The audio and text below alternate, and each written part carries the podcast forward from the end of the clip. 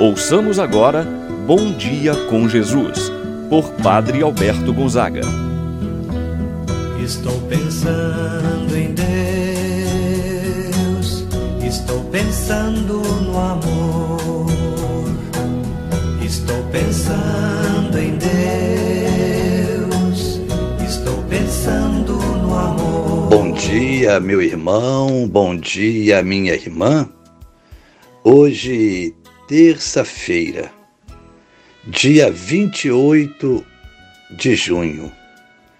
Quero, nesta manhã, rezar de muito especial por todas as pessoas que se encontram enfermas.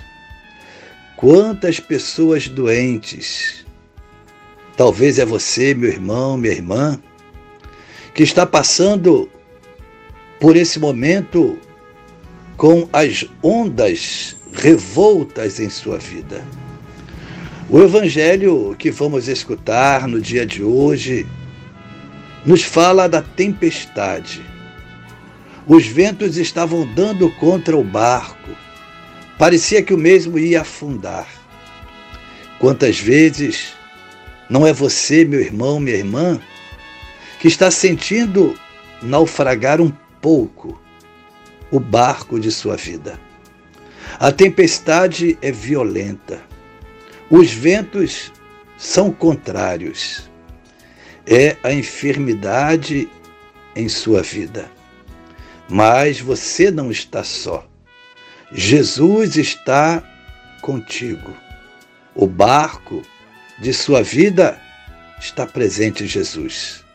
Confia nele e saiba que ele há de ajudar você. Em nome do Pai, do Filho e do Espírito Santo. Amém. A graça e a paz de Deus, nosso Pai, de nosso Senhor Jesus Cristo e a comunhão do Espírito Santo estejam convosco. Bendito seja Deus que nos uniu no amor de Cristo. Rezemos a oração ao Espírito Santo.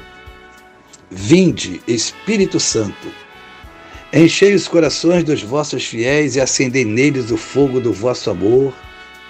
Enviai o vosso Espírito e tudo será criado, e renovareis a face da terra. Oremos. Ó Deus que instruístes os corações dos vossos fiéis, com a luz do Espírito Santo, fazei que apreciemos retamente segundo o mesmo Espírito e gozemos sempre de Sua eterna consolação por Cristo nosso Senhor. Amém. Ouçamos agora a palavra de Deus do dia de hoje. O Evangelho de São Mateus, capítulo 8, versículos de 23 a 27. Naquele tempo, Jesus entrou na barca e seus discípulos o acompanharam.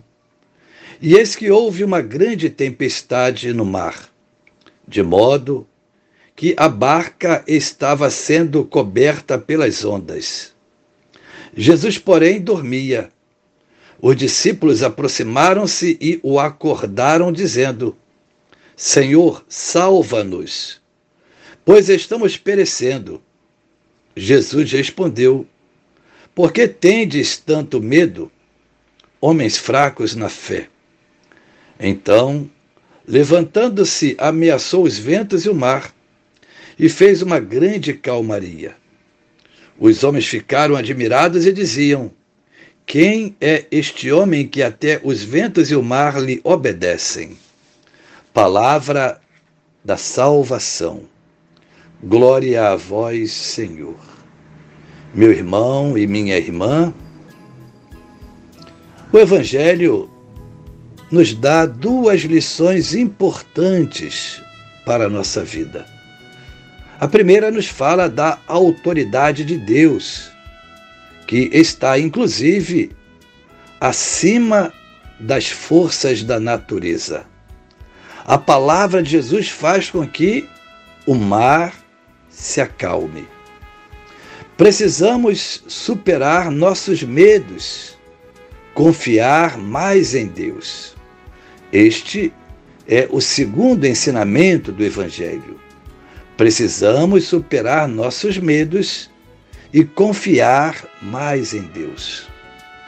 Nos diz a palavra de Deus que os discípulos entraram na barca com Jesus. Entrar na barca significa aderir ao seu projeto, assumir a sua missão, segui-lo.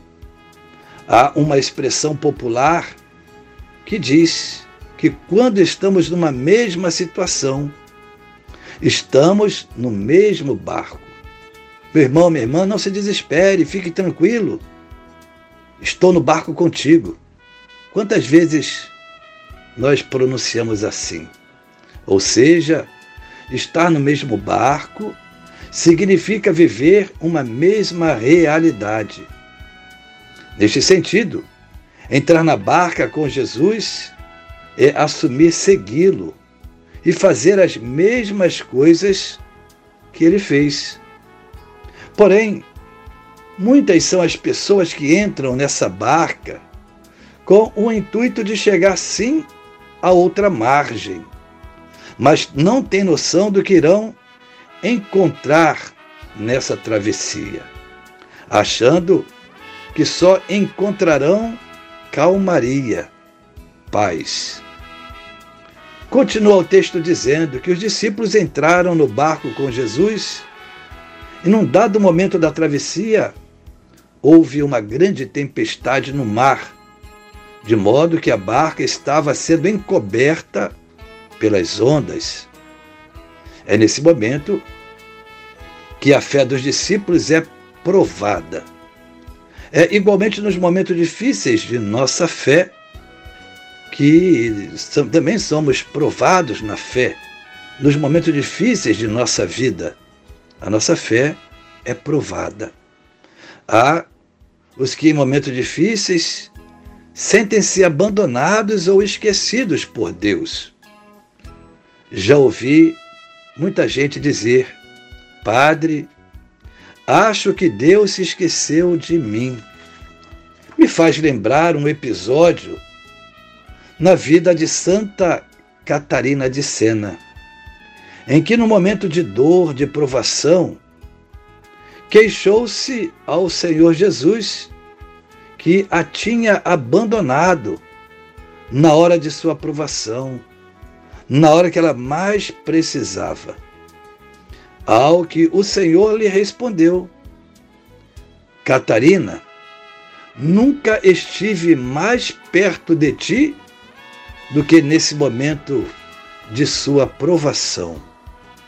Meu irmão, minha irmã, os discípulos diante do mar bravio e vendo Jesus dormindo, achavam que ele não tinha percebido aquela tempestade que ameaçava naufragar a embarcação.